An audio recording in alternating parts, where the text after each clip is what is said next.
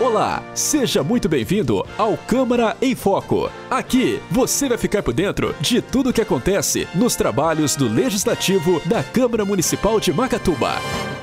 A sessão legislativa do dia 24 de maio de 2021 teve como destaque o projeto de lei número 31, que solicitou a instituição do dia 15 de maio como Dia Municipal em memória às vítimas da Covid-19 e às famílias enlutadas.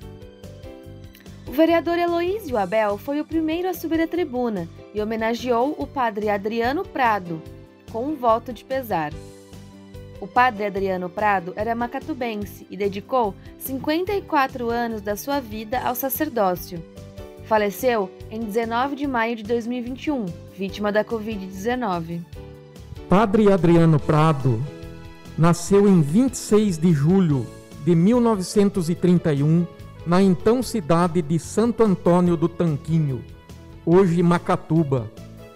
Filho caçula dos agricultores João da Silva Prado e da imigrante portuguesa Albertina de Jesus. Teve cinco irmãos: Joaquim, Maria, Francisco, André e Luiz, dentre os quais este último seguira também a vida religiosa como monge cisterciense. Você está ouvindo Câmara em Foco.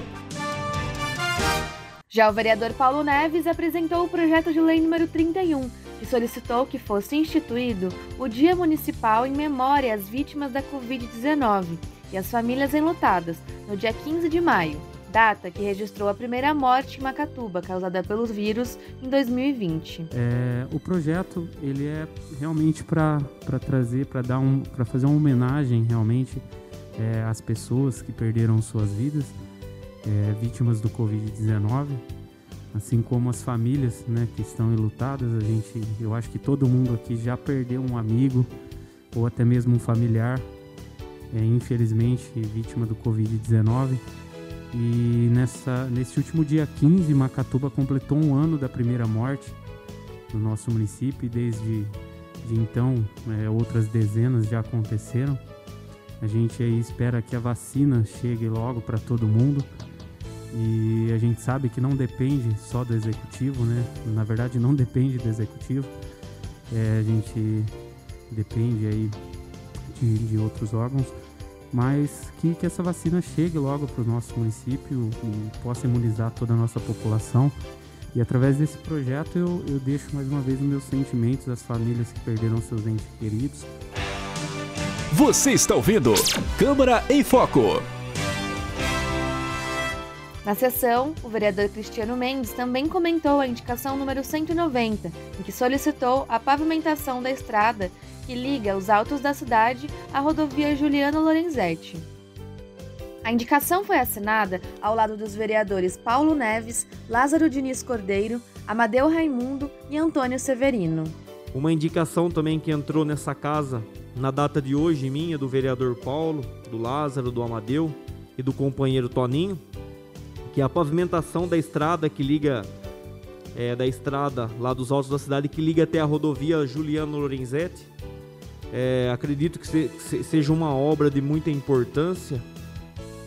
É, se a prefeitura também não, tem, não tiver condições de fazer essa pavimentação, a gente vai atrás de recurso para estar tá fazendo essa pavimentação, porque a nossa cidade está aumentando. Tem, a gente tem lá dois empreendimentos que foi lançado no ano passado, tem mais alguns lotes provenientes futuros, acredito que vão sair lá também. Como hoje a gente tem a usina São José e temos a Bracel da ampliação. Então, isso é benefício para a população, é mobilidade urbana, é desenvolvimento, é o que a gente busca. Você está ouvindo Câmara em Foco. Na sessão também foi aprovado em única votação o pedido de informação número 25 do vereador Heloísio Abel, que solicitou informações referentes à Comutran, Comissão Municipal de Trânsito. O pedido de informação número 26 do vereador Paulo Neves solicitou informações referentes a prestações de serviços municipais, como, por exemplo, relatórios de viagens de transportes de pacientes para hemodiálise na cidade de Bauru, entre outras informações. O pedido foi aprovado em única votação. Encerrando a sessão, foi aprovada a moção do vereador Heloísio Abel, que apela ao Ministério da Cidadania do governo federal brasileiro para que institua subsídios e crie créditos para micro e pequenas empresas do país. Eu sou Isabela Landim e esse foi o Câmara em Foco, uma produção da Câmara Municipal de Macatuba.